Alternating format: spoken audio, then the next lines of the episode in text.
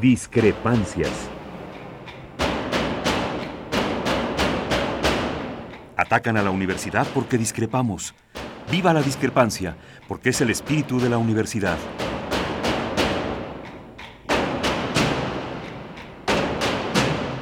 Martes de Discrepancias. Conducen Miguel Ángel Velázquez y Mariana Suárez.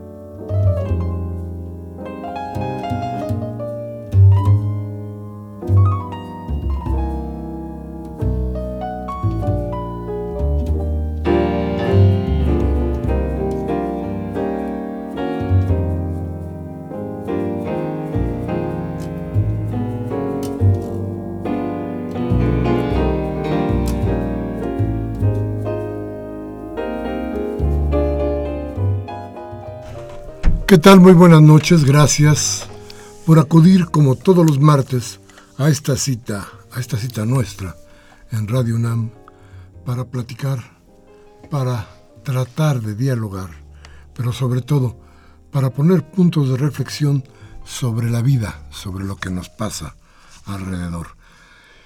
Y hoy, como todos los martes, Mariana Suárez con nosotros. ¿Cómo estás, Marianita? Muy bien, muy bien. Aquí muy contenta, como cada martes, de estar aquí con todos ustedes. Muchas gracias por escucharnos. Y esperamos que en unos minutos llegue también el doctor Marco Roilman, que cada que viene por, por estos lares, por estas tierras narcas, eh, pasa por nuestro programa a platicarnos hoy seguramente de uno de sus nuevos libros, pero desde luego también de su visión sobre la situación de México y desde luego del mundo, de España, que como no aprendemos por nosotros mismos, buscamos en los españoles los errores que nosotros debemos de cometer. Entonces, por ahí y por ahí se nos va un rato la idea.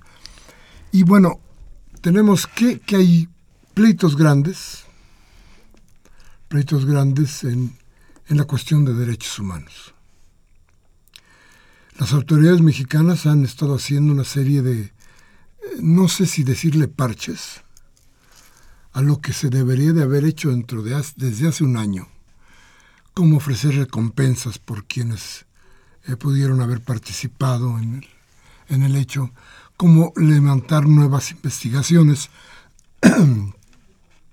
que uno ve a estas alturas del partido un tanto inútiles porque, porque las pruebas ya están totalmente, son difusas.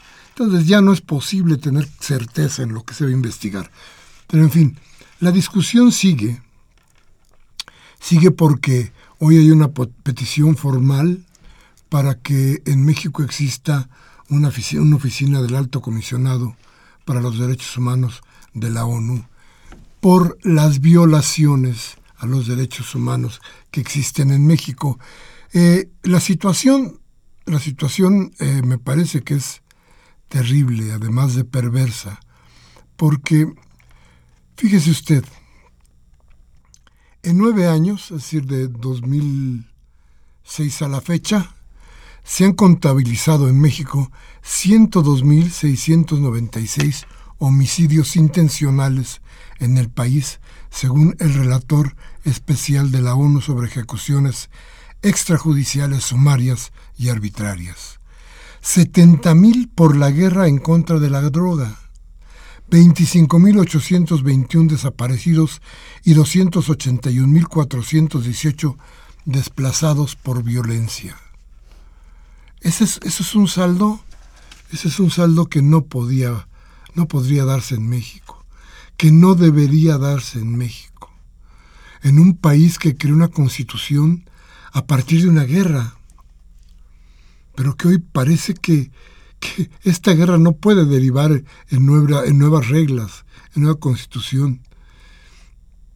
Ya no. Y es terrible lo que está sucediendo. Terrible. ¿Cuándo va a terminar? No sabemos cuándo. Pero cada día es más doloroso, cada día es más terrible, Mariana. Pareciera una discusión entre dimes y diretes después de lo que dijo la Comisión Interamericana de que existe una grave crisis de derechos humanos en el, en el país y, y entonces se convierte en una serie de declaraciones de legisladores y políticos para defender al Estado mexicano. ¿no? Defender lo que yo diría es indefendible. Sí, porque resulta que dice, dice la Secretaría de Gobernación, sí, hay violencia, sí ahí están los muertos, sí, pero no todo el país está incendiado. Eh, debemos reconocer que sí, que es verdad, todavía vivimos en la Ciudad de México muchos que no sentimos en lo más eh, crudo esta terrible guerra. Pero ¿cuántos estados tienen ese, digamos, privilegio? ¿Y qué es lo que tendríamos que esperar? ¿Que todos estuvieran envueltos en llamas? Yo creo que independientemente de que debe ser claro que el gobierno tiene que buscar un argumento que defienda el horror de estos crímenes y que no existe un argumento válido, bueno, salir, enfrentar una situación realmente difícil, realmente, ¿qué le podría yo decir? Una situación sin salida y tener que enfrentar y decir, sí, Señores, por lo pronto no hay salida de el subsecretario Roberto Campa. Eh, me parece que fue una actitud valiente. Me parece que es más congruente que lo que hizo Murillo Karam. Pero me parece que es tan eficaz como ineficaz como lo que hizo el propio Murillo Karam. ¿Por qué? Pues porque solamente son palabras, y insisto, a final de cuentos, en los hechos, en esto que están tratando de hacer ahora, que espero que se haga, y que tiene la participación real, espero también, de la ciudadanía en el asunto, en el asunto de la búsqueda de los desaparecidos. Y en todo esto que es la guerra que inventaron Fox y Calderón, bueno, entonces eh, yo espero que eso vaya a caminar bien y que dé un resultado interesante. Porque lo peor que nos puede pasar, y déjeme se lo pongo muy claro, es que pudiera gobernarnos después de lo que nos está pasando hoy, un tipo como el Bronco. Mm. parece que no entendimos hasta dónde nos dañó Fox. Y ahora, con el hábito del independiente, otro Fox pretende gobernar, o cuando menos hay una serie de columnistas que dicen que él puede... Todavía no, lleva no llevaba un día de gobierno y decían que el señor podía ser el presidente de la República, carajo. Pero el señor ya está en campaña. O sea, ya, ya se ve en redes sociales una serie de videos y de cosas haciéndose el gracioso por cualquier tipo de, de situación y aparece en todos lados. Entonces se empieza a notar que lo están posicionando de una o de otra forma en el imaginario de la gente. Pues a tener cuidado porque, porque es grave. ¿Quiere usted que nos maneje un bronco? Un bronco Fox, un Fox bronco. Acuérdese, está lleno de dichos, pero vacío de ideas. Vamos a ir al corte y vamos a regresar con usted en unos breves minutos. Nuestros teléfonos 5536-8989 y la da sin costo 01800 5052 688. Esperamos sus llamadas. Adelante.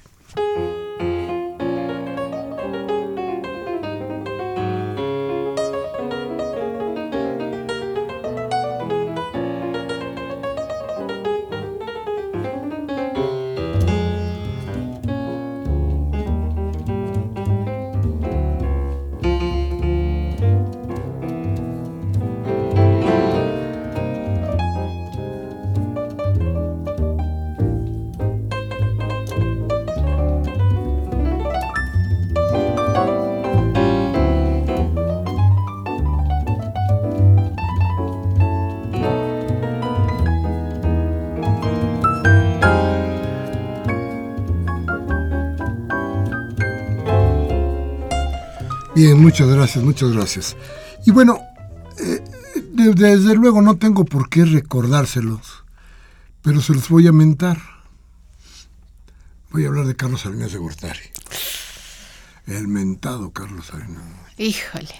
Eh, ¿Se acuerda? Este hombre nos impuso un tratado de libre comercio que fue el que inició una parte importante de todas las desgracias que le han ocurrido a este país y que culminaron ahora con Peña Nieto y la venta, el regalo de, nuestros, de nuestra riqueza petrolera.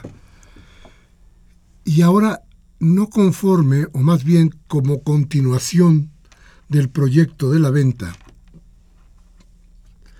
Peña Nieto, este gobierno ha firmado una cosa que se llama que se llama Acuerdo de Asociación Transpacífico por sus reglas en inglés, sus siglas en inglés, y que ampliaría el Tratado de Libre Comercio para América del Norte a otras nueve economías de Asia y del Pacífico. Hace unos días, en el periódico La Jornada, ojalá pueda usted consultarlo porque es verdaderamente importante, el sábado, si no me acuerdo, el premio Nobel de Economía Joseph Stiglitz, de gente de la mayor importancia, hizo un artículo en el cual hablaba de qué va a ser o de qué trata precisamente este acuerdo. Y decía que el TPP, este tratado transpacífico, dice, pretende comprometer, fíjese usted, ¿eh? aunque no está todavía, ya se firmó, pero no sabemos qué, qué firmaron estos desdichados. Fíjese que qué grave, no sabemos bien a bien qué fue lo que firmaron. No, porque de hecho eh, Wikileaks dio a conocer hace algunos meses eh, esta serie de negociaciones que se estaban llevando a cabo para firmar este tratado. Y ahora que y ahora Joseph Stiglitz nos dice más o menos de qué se trata. Dice, el TPP pretende comprometer a los negocios, trabajadores y agricultores mexicanos a una apertura económica desigual que posiblemente debilite a las principales industrias mexicanas. El TPP irá más allá del Tratado de Libre Comercio. Probablemente requiera cambios fundamentales en las instituciones jurídicas, judiciales y regulatorias, una concesión a los cabilderos adinerados que tienen más acceso al proceso de negociación que los legisladores electos o los ciudadanos interesados, y infligirá estos daños a una escala mucho más grande. Típicamente, dice Stiglitz, uno piensa en la negociación como en un lado que, da algo a fin de obtener otra cosa a cambio. Pero con el TPP, México está pagando un precio muy elevado por muy poca cosa a cambio. El país ya cuenta con un tratado de libre comercio con Estados Unidos. No tiene una gran necesidad de mayor acceso a los mercados estadounidenses ni a otros mercados internacionales, plantea Stiglitz. Y, y, y, da miedo, y da miedo porque hasta dónde va a llegar.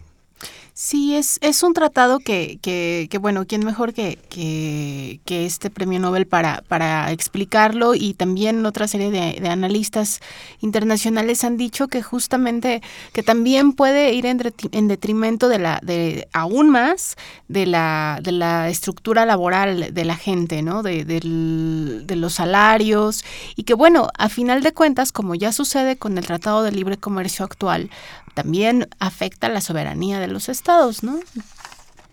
Sí, yo creo que que mire, bueno, eh, déjeme decirle dos cosas. Primero, hay que leer lo que dice Stiglitz, porque usted se acuerda, hay un libro muy importante para tratar de entender eh, este, este, este asunto, que ese brote que se dio en varios países del mundo, en el que una serie de jóvenes protestaron por la calidad de vida por los gobiernos que imponían una calidad de vida muy baja para esta, esta gente. Eh, Y él hizo un libro que se llama El precio de la desigualdad. Libro que es sumamente importante para tratar de conocer qué cosa es lo que pasa con la economía mundial. Es un hombre certero en sus comentarios y además es un hombre que sí sabe qué es la entraña de la economía en Estados Unidos. Él hace, numera las cosas que, que le pasan al, a la economía de México a partir lo que le pueden pasar a partir del TPP. Y en el tercer punto dice, perdón, que este tratado limitará que los gobiernos de los países miembros, incluido México, aprueben reglamentaciones para proteger la salud pública. Oiga bien lo que le estoy diciendo. Va a limitar a los gobiernos de los países miembros, incluido México, para que aprueben reglamentaciones para proteger la salud pública. ¿Se da cuenta de eso?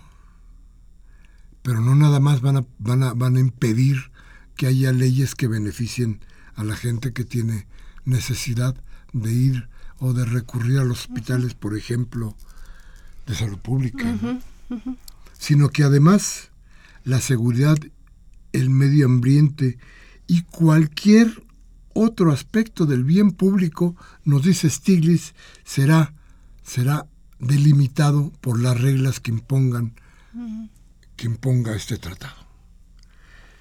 Dice, y esto se debe a que el tratado podría crear mecanismos de solución de controversias entre inversores y estados, que permitirían a extranjeros demandar al gobierno cuando creen que una reglamentación perjudica sus ganancias. Oiga bien, que permitiría a extranjeros demandar al gobierno cuando cree que una, una reglamentación perjudicaría sus ganancias. El arbitraje sería privado y por lo tanto opaco al público y vinculante incluso si el resultado contradice las leyes nacionales y la empresa recibiría compensación por la pérdida de sus ganancias esperadas, no solo por sus inversiones pasadas, incluso si sus ganancias se generan con la venta de productos que matan a la gente y si no hay discriminación en la reglamentación. Eso, eso nos dice Stiglitz que puede ser este tratado que, insisto, todavía no conocemos y que vamos a tener que ver muy de cerca, porque, porque dice Stiglitz, estas no son amenazas, esto que estamos viendo, que le acabo de leer, dice, no son amenazas hipotéticas. Ya existen acuerdos de inversión similares y han causado este tipo de demandas. México mismo ha hecho frente a estos retos muchas veces. Oiga, en 1997 los árbitros fallaron que México debía pagar más de 15 millones de dólares por la decisión del gobierno municipal de Guadalajara debe ser, o Guadalcázar, de crear un vertedero de desechos tóxicos construidos sin permiso, porque se halló que filtraba en las aguas subterráneas. En 2003 y 2004 los árbitros ordenaron a México que pagara 58 millones de dólares, no 15, 58 millones de dólares a la empresa estadounidense Corn Products International, 37 millones a Archer Daniels Midland Corporation y 91 millones a Cargill por gravámenes impuestos sobre bebidas que usaban edulcorantes producidos con jarabe de maíz rico en fructosa, conectados con un aumento en la incidencia de la obesidad. ¿Qué le parece? Pues no son amenazas. De que nos quieren jorobar la vida, nos quieren jorobar la vida, ¿no, Mariana? Sí, lo, lo delimitan de la siguiente manera, que habría también eh, limitación en el acceso a Internet, en los derechos para, eh, en los derechos de autor y se, se, se tendría que haber como una regulación mayor en el Internet. Habría obstáculos al acceso a medicamentos genéricos, que era lo que mencionaba sobre salud pública, obstáculos al acceso al conocimiento y la lectura y obstáculos a los derechos de los consumidores. Bien, eso es lo que nos promete este tratado que Peña Nieto y sus secuaces han ido a firmar en lo oscurito, donde usted no pueda verlos. Pero, pero, de verdad, ¿qué va a pasar? Porque ya se firmó entre ellos. Ahora, según las leyes mexicanas, si queda todavía alguna viva, el Senado podría rechazarlo. Entonces, el momento más importante hoy es que en el Senado, aún con la mayoría priista, se rechace este atentado contra la vida del país. ¿Qué hay que hacer? Hay que mandar mails, hay que mandar cartas, hay que hacer todo lo que se tenga que hacer para evitar que esto suceda. No es posible, mire, por desmovilizados, porque no supimos cómo, porque nos dio miedo que nos fueran a decir desde las estaciones de radio y de televisión que éramos unos revoltosos, no salimos a la calle como deberíamos de haber salido para defender en serio nuestros recursos naturales. ¿Y qué pasó? Pasó que ahora el país tiene que abrocharse el cinturón, limitar muchas de las inversiones, no los salarios de los que trabajan en el gobierno, en las altas esferas, pero sí las inversiones. ¿Por qué? Porque, ¿qué cree usted? nada más nada menos no hay dinero que producir el petróleo. ¿Y a quién le va a pegar? Pues a la gente más pobre. Si usted recuerda cuando se hizo todo este teatro de la venta del regalo del petróleo, se dijo para que México, dijo Peña Nieto, tendrá más trabajo, será más rico, tal. Lo mismo que nos está diciendo hoy con el TPP. Es decir, el fracaso está garantizado, pero el fracaso no les pega a ellos, nos pega a nosotros. Vamos a ir a un corte, vamos a regresar nuestros teléfonos, Marianita. 5536-8989 y la da sin costo 01850 52 688. Vamos al corte, regresamos.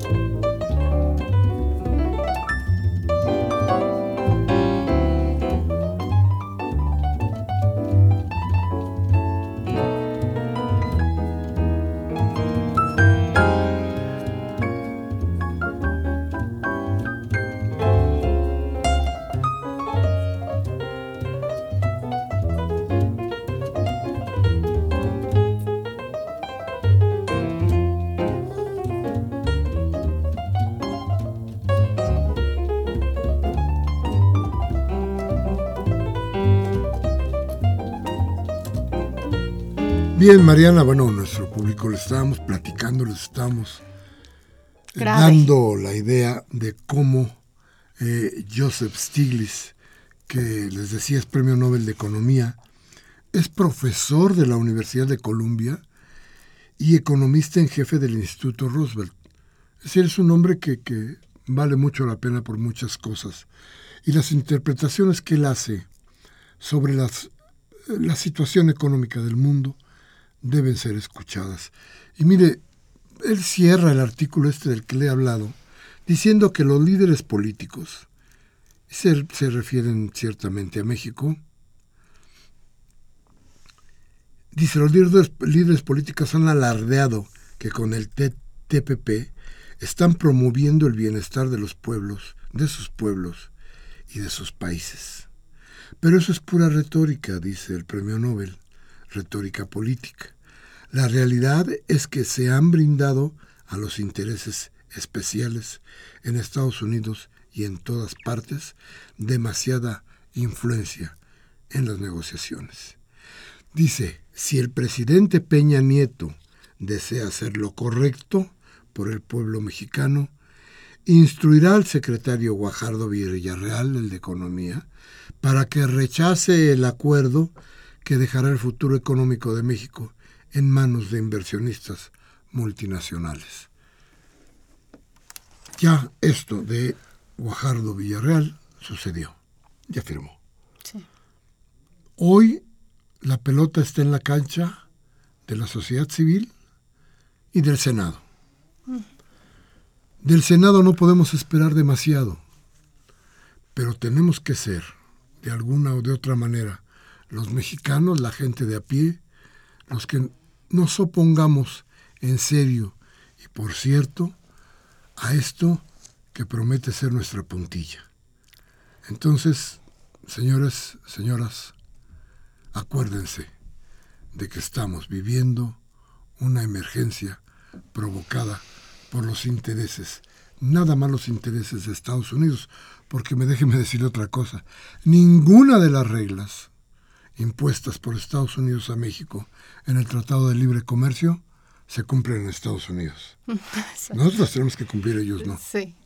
Ninguna de las reglas que suponen van a imponer en contra de México a partir del TPP las cumplirá Estados Unidos, como no cumple ninguna, porque ellos son los amos del mundo. Entonces, entonces ahí está Déjame te platico que hay otro premio Nobel que también ya se pronunció al respecto. Él es Paul Krugman y dijo, sí, y dijo que el TPP no es un acuerdo realmente sobre el libre comercio, que algunos precios podrían bajar, pero que la preocupación principal es la propuesta que em, involucra endurecer los derechos de propiedad intelectual en campos como la medicina.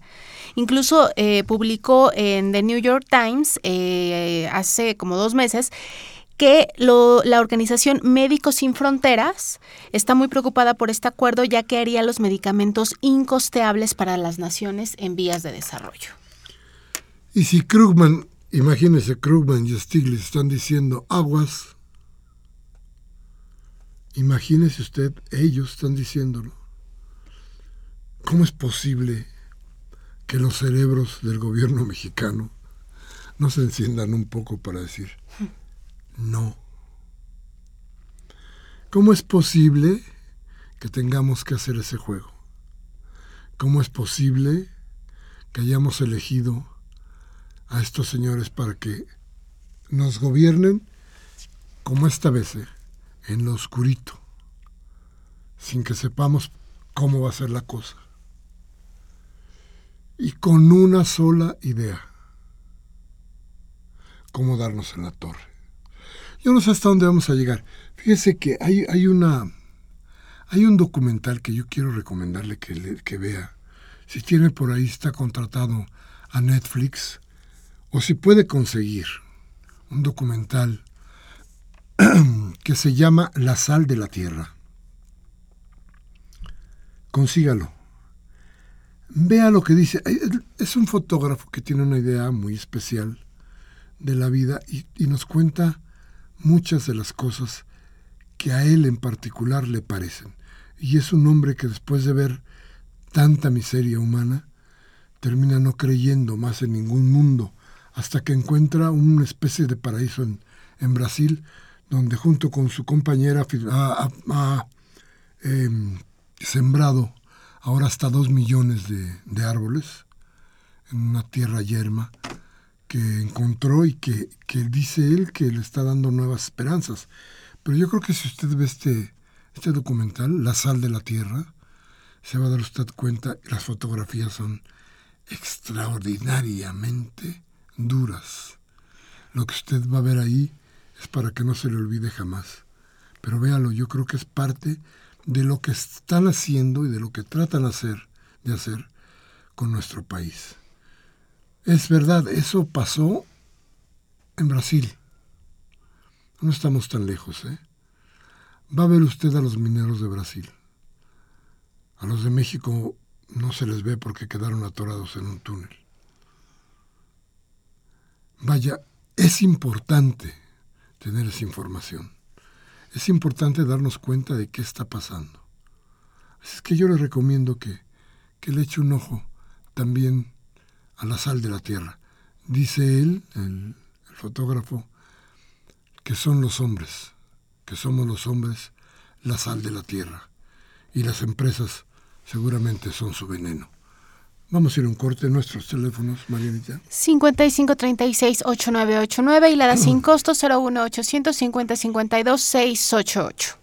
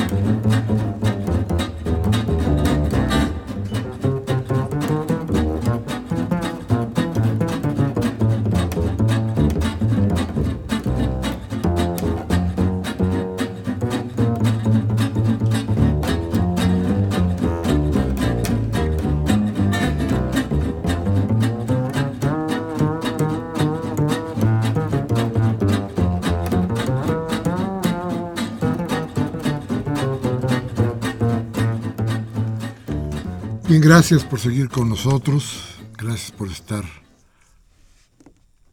aquí en Radio UNAM y en Discrepancias. Estaba esperando al, doctor Reumann que parece que está atrapado en, la telaraña de, de esta ciudad que son sus vehículos. Es imposible. Y que este, difícilmente se puede llegar. Espero que llegue cuando menos al final para que nos diga cómo está esto de su libro, pero en fin. Eh, el fotógrafo del que le hablaba, el documental está dedicado a, Sebastián, a Sebastián, un fotógrafo, eh, un fotógrafo brasileño importantísimo, que, insisto, no se pierda usted. Si no tiene Netflix, eh, por ahí debe haber quizá en Blockbuster o en alguna de esas tiendas, alguna en, el péndulo, muy probablemente este, este documental. Yo creo que es muy importante que lo, que lo tengamos porque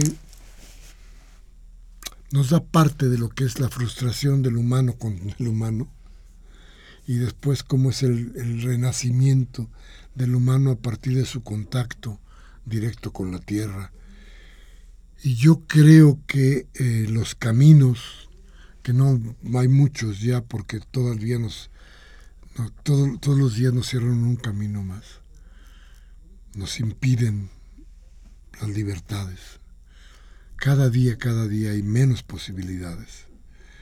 Eh, eh, el camino va siendo, lo único que nos va quedando es otra vez regresar a las raíces y tratar de recomponerlas grave es lo que pasa entonces por estos mundos, ¿no, Marianita? Sí, hablando de Brasil, ahorita me vino a la mente eh, una noticia que vi el día de ayer, donde decían justamente que en Río de Janeiro eh, el gobierno local, ahí de, Río, impuso una serie de medidas para evitar que la gente de las favelas, la gente de la periferia pueda ir a las playas. Eh, las playas las están cerrando únicamente para la gente con con dinero. Para el turismo, que es otra de las... Ajá, y le están quitando la oportunidad de ir a, la gente. O sea, no les permiten, les están quitando las rutas de ómnibus para que la gente no pueda llegar a las playas.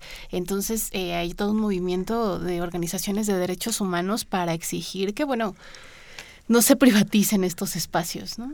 No, es una... Es, todos los días nos, nos, nos salen con una nueva para tratar de jorobar a la gente. Esto es esto es continuo, este, yo no, yo no sé dónde va a parar todo esto, pero mire usted, si de verdad lo que se pretende es que, que la gente, que la gente salga beneficiada, el único camino es la gente. No hay más, no hay cómo, no busque usted por otro lado. No me refiero a los candidatos ciudadanos, a los candidatos independientes, a esta, a esta, ¿qué le diría yo?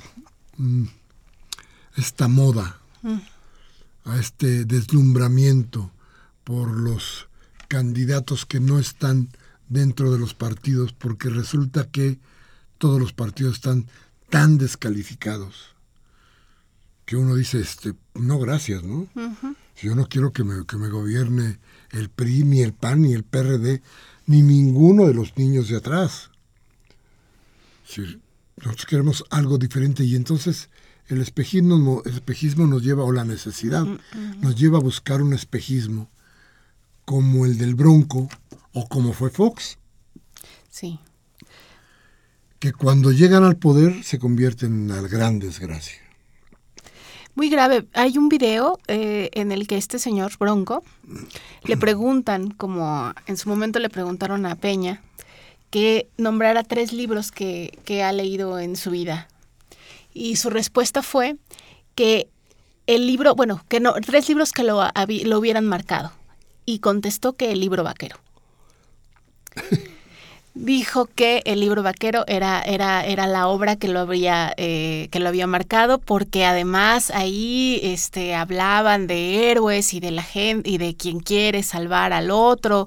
Entonces tuvo una, una eh, dice una serie de cosas eh, como para tratar de decirle a la señora, yo soy como todos ustedes, o sea, trae toda una, una cuestión de, de, llamar a la, a la, gente y de decir, yo soy una persona completamente normal, sin, sin ningún tipo de, de pretensión. Bueno, pues imagínese usted. Muy grave. Con el lodo que tiene ese tipo en la cabeza, mm. que va a gobernar quizá el tercero o el segundo estado más importante del país. No sé si primero el DF y después Guadalajara y luego Monterrey o, primero o, en segundo lugar Monterrey y después este Jalisco no Guadalajara. Eh, a ver si planteamos todo esto nos damos cuenta de que tras un gobierno tan terrible como el que tuvo Nuevo León parece que surge la necesidad de tener un cambio y no sabemos para dónde porque no tenemos idea de, qué más hay. El juego político está desprestigiado, es un lodazal, y entonces no quiere uno entrar a votar por los candidatos de los partidos políticos. Pero tenemos que tener en cuenta de que hay partidos que no han querido entrar al lodazal que hay que ver bien hacia dónde se quiere votar, cómo se quiere votar y por quién se quiere votar. Porque el asunto hoy, hoy más que nunca, es que si no hay en serio la participación de la comunidad, no, no de, a ver, no de, no de, no de eh, eh, Juan y, ¿cómo se llama? Pepo y Juan, un par de maricones que Ay Dios. No, no, ¿verdad? Dije tres cosas que no debía decir. De Pepe y Juan. De los de la, las empresas estas, de los, las pymes. No sé qué son. Este, bueno, este... Pero, pero ¿de verdad crees que, que, que, que, detrás de este señor Bronco no hay de verdad, de verdad ningún partido político? Yo no me la creo. Ah, claro. Bueno, él tiene... tiene, tiene el PRI decía, ¿no? Que, que el PRI está totalmente detrás de él, pero, Pero el PAN tiene mucho que ver con él. Y yo creo que está marcado por el panismo.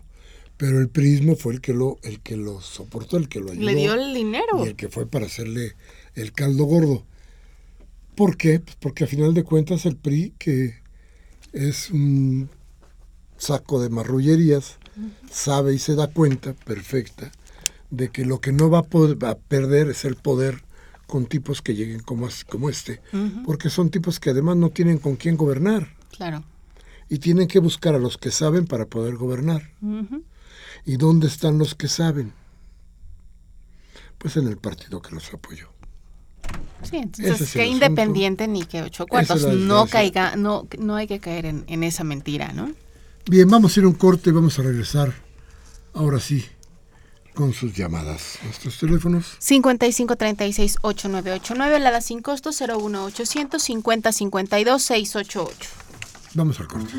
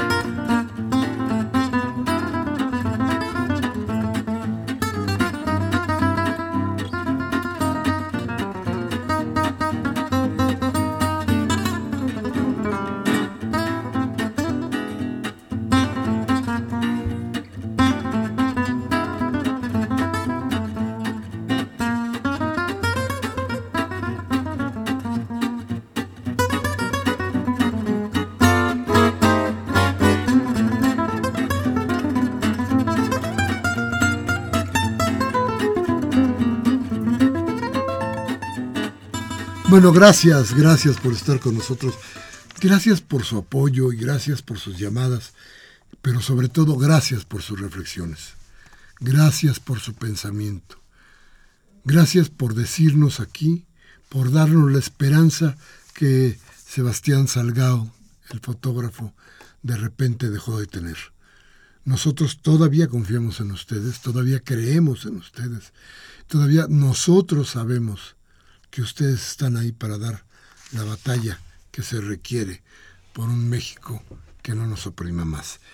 Entonces vamos con sus llamadas. Marianita. La señora Servín de la colonia San Rafael nos dice, ¿ya vieron que, los, que las blancas palomitas del ejército ya salieron? Lo que hicieron está más que bien hecho. El ejército no debe estar en las calles, sino en su cuartel. Seguramente las víctimas del ejército se dieron de, de balazos ellas mismas pues sí soltaron a los cuatro que estaban en el caso de Yotzinapa. así es. Y tan tan, ¿no? Bueno, Karen Dam de Miguel Hidalgo dice, gracias por los saludos, dice esa, el tema de los desaparecidos es algo monstruoso, aunque ya lo vemos eh, eh, normal. Lo que es peor es que nadie los está buscando porque este gobierno de mierda no le importa. Rebeca Gutiérrez de Álvaro Obregón dice que esta mañana supo que designaron a Peña Nieto y a la Gaviota el presidente y la esposa más atractivos en la actualidad. Y que si Peña escribiera un libro sobre cómo arruinar a un país como lo ha hecho con México, seguro ganaría el premio Nobel porque así está este mundo, al revés. Dice Manuel Martínez de Tlalpan, me dice, señor Velázquez, ¿qué se necesita adentro del alma y de la cabeza para aceptar un tratado como el que usted nos describe? Esto es poner a México en contentillo de las transnacionales y a expensas de las grandes empresas. Esto es más que una traición, es volver a la colonia usando los a los naturales que eran esclavos y a los que ganaban eran los extranjeros que explotaban la mano de obra nacional. Esto nos pasará si no reaccionamos. Margarita González de Ciudad Neza dice que cada vez estamos peor, puros traidores a la patria, no le importamos a nuestros gobernantes. Bien, nos dice Rubén Pinto de Catepec. Dice, los señores de gobernación suben muy, saben muy bien qué quiere decir la palabra corrupción, porque de eso viven, pero la palabra, la palabra derechos humanos no la conocen. Máximo García de Venustiano Carranza dice que acerca de los tratados que están haciendo, gracias a ellos habrá más pobreza y, enfermedad. La población no tenemos quien nos defienda, estamos a expensas de Peña y sus secuaces. Gabriel Campos y Benito Juárez dice, ¿qué gana la nación con que venga la Fórmula 1? ¿Saldremos de la pobreza acaso? ¿También el Papa? ¿A qué viene? ¿A crearle legitimidad del estadista Salinas Enrique Peña Nieto o para mitigar la enfermedad que tiene? ¿Sabemos algún día qué hizo el, sabremos algún día qué hizo el ejército orgullosamente mexicano con lo que encontró en Tlatlaya, los 800 millones de pesos? Pues no. Everardo López de Coyoacán eh, nos dice que algunos pseudocomunicadores como Francisco Sea se han dedicado a linchar y denostar la conmemoración del 2 de octubre cuando ellos mismos saben que los provocadores llamados anarcos son eh, son, están vestidos de civil, pero son policías mandados por el gobierno para reventar las manifestaciones. Y usted que ojalá todos pudiéramos conocerlos bien para irlos acotando. Eh, Jaime Rojas, de Lomas de Padierna, dice, tenemos que regresar a la Constitución que diseñó Morelos, de manera que se respeten los derechos humanos y logremos una vida digna para la humanidad. Javier Juárez de Venustiano Carranza, muchas gracias por, por sus felicitaciones. Nos dice que eh, a los servidores que aceptaron este tratado los pusieron para que aceptaran. No es que no tengan cerebro, sino que no les importa el país y que si hay alguna agrupación para organizarnos en contra de para organizarse en contra de este de este tratado no por aquí difícilmente podríamos pero este yo creo que va a surgir ¿eh? yo espero que surja y muy rápido Justino López de Tlanepantla dice, me parece que en febrero de 2011 salió en la jornada que León Panetta, el secretario de la Defensa norteamericana, dijo que de acuerdo con el gobierno mexicano había 135 mil muertos en México. ¿Esa es la, la cifra correcta hasta esa fecha? Yo supongo que sí. Bueno, ya ve que cada quien maneja lo que... Francisco Gabriel González de Coajimalpa dice que no comprándoles a las grandes transnacionales sería un buen antídoto contra estos perversos tratados. La señora Cárdenas de Naucalpan dice saludo, muchas gracias. Lo que se comenta sobre el tratado es muy grave, lo que fulminaría la industria mexicana, la salud y la educación con la prueba PISA. El ejército, el gobierno y los empresarios están exterminando gente y contaminando el mundo. Los servidores públicos saldrán sobrando cuando esto sea una neocolonia. Lo que pretende el gobierno actual es el exterminio de la población mexicana por medio del hambre, la enfermedad, la pobreza y el crimen. Daniela Acevedo de Ecatepec dice que dónde puede conseguir este documental El Sal de la Tierra y que el artículo de el TED de, el, del que mencionabas de la, de la jornada, que si salió el sábado. Sí, sí es el sábado en primera plana, léalo usted. Ángel Cervantes de Cuauhtémoc dice, ¿qué nos seguirá en la propuesta de crear un sistema nacional de telecomunicaciones, de universidades públicas para la educación gratuita en todo momento y a todo, en todo lugar, impartiendo más de 100 carreras de la UNAM. Queremos, creemos, queremos una, una educación, dice, sin religión alguna, o tendrá la carga de la mansedumbre que ha tenido la mayoría de los rectores. Dice, queremos una rectora, pues que sí. Máximo García de Venustiano Carranza dice que desde que entró Fox al país se fue para abajo. Y eh, luego llegó el chacal de los Pinos Calderón, quien inventó la guerra contra el narco, y luego Peña a rematar el país y entregarlo. Luis Medina Gustavo Madero dice, Herbert Marcuse en 64 en su libro El hombre unidimensional lo dijo, la humanidad acabará esclavizada por una industria tecnológica avanzada de USA. Agustín Mondragón del Centro Histórico dice que, eh, que Enrique Peña Nieto es el mil usos, un delincuente electoral, un entreguista de los recursos naturales, un traidor de los mexicanos y un muñeco de Televisa. Jorge Fernández de Cuauhtémoc nos manda una felicitación, muchas gracias don Jorge. Dice, pero mientras la gente que mantenga este país sea corrupta, nada se puede hacer. Y Manuel Munguía de Iztapalapa, muchas gracias por sus saludos, don Manuel. Dice que pronto se irá en arro de la universidad, sin embargo, eh, todos los neoliberales se equivocaron en su rectoría y el gobierno neoliberal no deja de meter las manos en la elección del nuevo rector, pensando solo en sus negros y sucios negocios privatizadores en nuestra máxima casa de estudios. Bueno, tenemos muy poco tiempo, pero llegó al final de cuentas el doctor Royman, de quien habíamos hablado ya durante todo el programa. Marcos, buenas noches. Gracias por venir y por este viaje al centro de la entraña de México. Ah, agradeceremos entonces a Peña Nieto todo el tráfico que en esta ciudad impide que la gente efectivamente no impide una hora y media. Es una que no es poco. Pero bueno, ahí va. La, la cosa es, platícanos de tu nuevo libro, un libro que viene rápido y que ojalá puedas venir a presentar a México y que lo vengas a platicar una vez más a Radio NAM. Eh, bueno, ahí eh, en realidad se trata más que de un libro personal. El, último libro eh, hay dos textos, uno que se llama Tiempos de Oscuridad, Historia de los Golpes de Estado en América Latina, que lo publicó acá hace justamente un año, y el objetivo es demostrar cómo y de qué manera los gobiernos latinoamericanos que han buscado las transformaciones desde el ámbito de la democracia, de las luchas electorales, como se ha dicho ahora también de los derechos humanos, han terminado todos bajo el yugo de los militares, las Fuerzas Armadas y las políticas de la doctrina de la seguridad nacional. En definitiva, que todos los proyectos de liberación nacional, democráticos, antiimperialistas, no necesariamente socialistas, ni siquiera anticapitalistas, que buscaron el bien para su población, el bien para la gente, el bien en términos de las políticas públicas de salud, de educación, de trabajo, en definitiva de vivienda, aquello que significa dar dignidad a quienes configuran la ciudadanía política fueron destruidos bajo eh, la dinámica de eh, ser contrarios a las lógicas de en ese momento y hasta ahora del imperialismo norteamericano y de la burguesía eh, locales o de las oligarquías nacionales.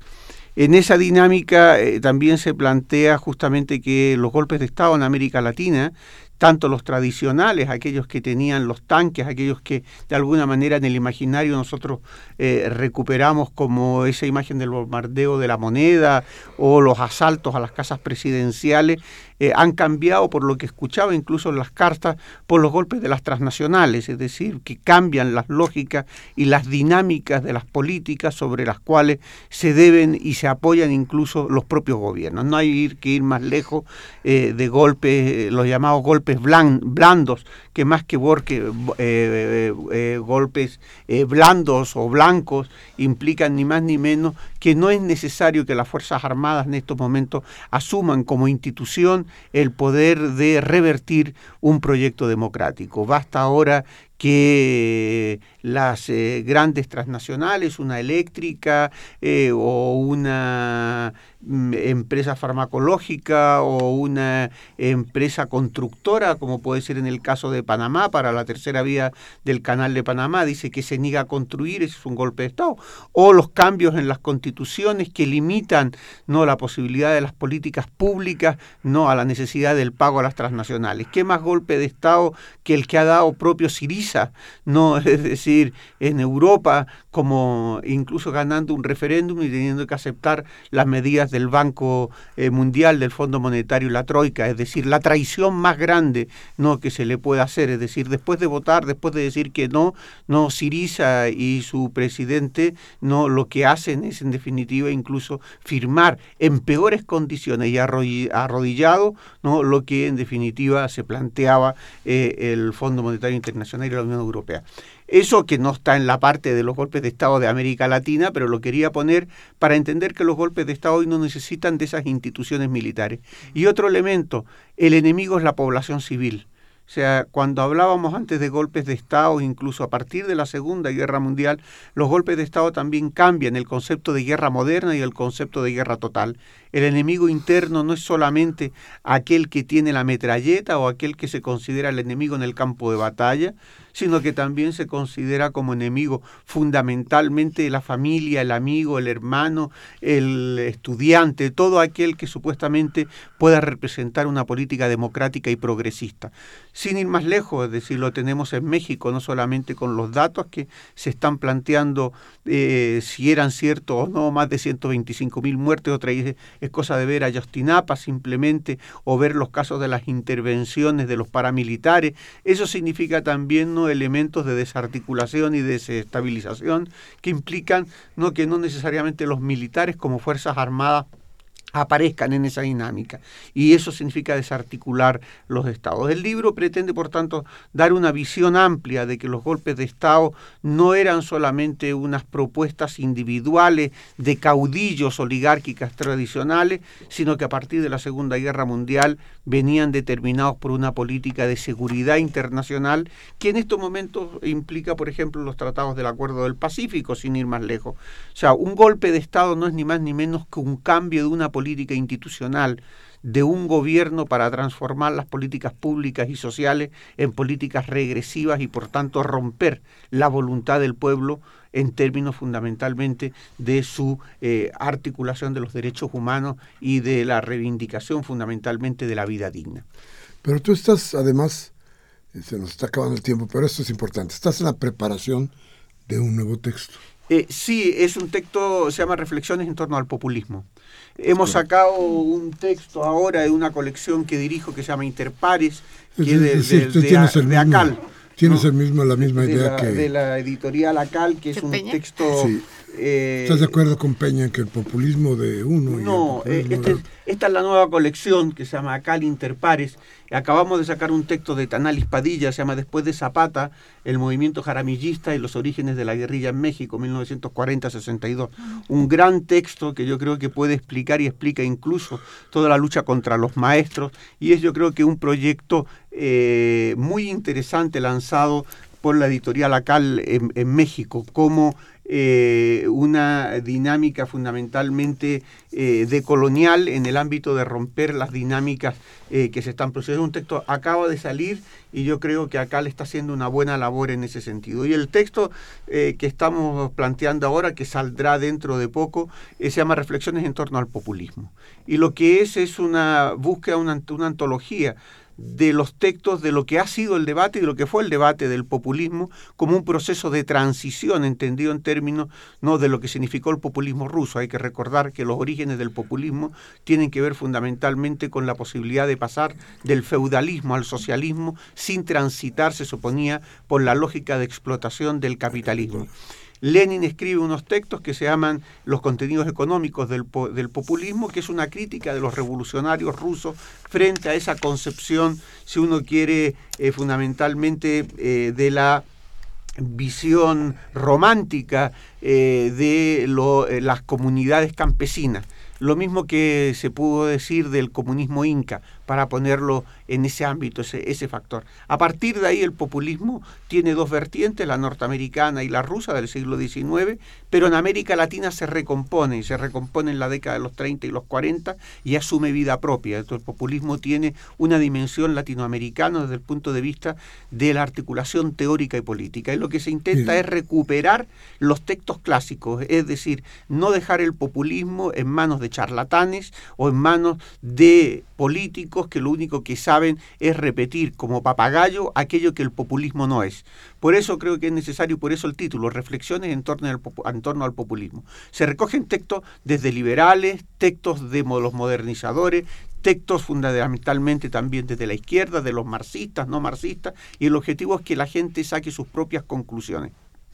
Bien, doctor, pues interesantísimo todo esto. Espero que que podamos verlo pronto y que vengas a México a presentarlo y que no estés en un hotel tan lejos. No, lo que haré será venir dos días antes a la radio, antes del programa y esperaré ahí afuera, no como un indignado. Vas a, vas a llegar a tiempo. Ah, Muchas gracias a usted por estar con nosotros. Gracias, Mariana. Gracias. Hoy 6 de octubre del 2015, Humberto Sánchez Castrejón en los controles técnicos, Cintia Carranza en la asistencia de la producción, Elena Hernández en la producción y un servidor Miguel Ángel Velázquez que les recuerda como siempre que si esto que hemos dicho hoy aquí le sirve, le ha servido, por favor, platíquelo con sus amigos, hable con la gente de lo que aquí hablamos, tómese un café y reflexione, pero si no quiere echar la mente a caminar, tiene oportunidades, las oportunidades que le da la democracia.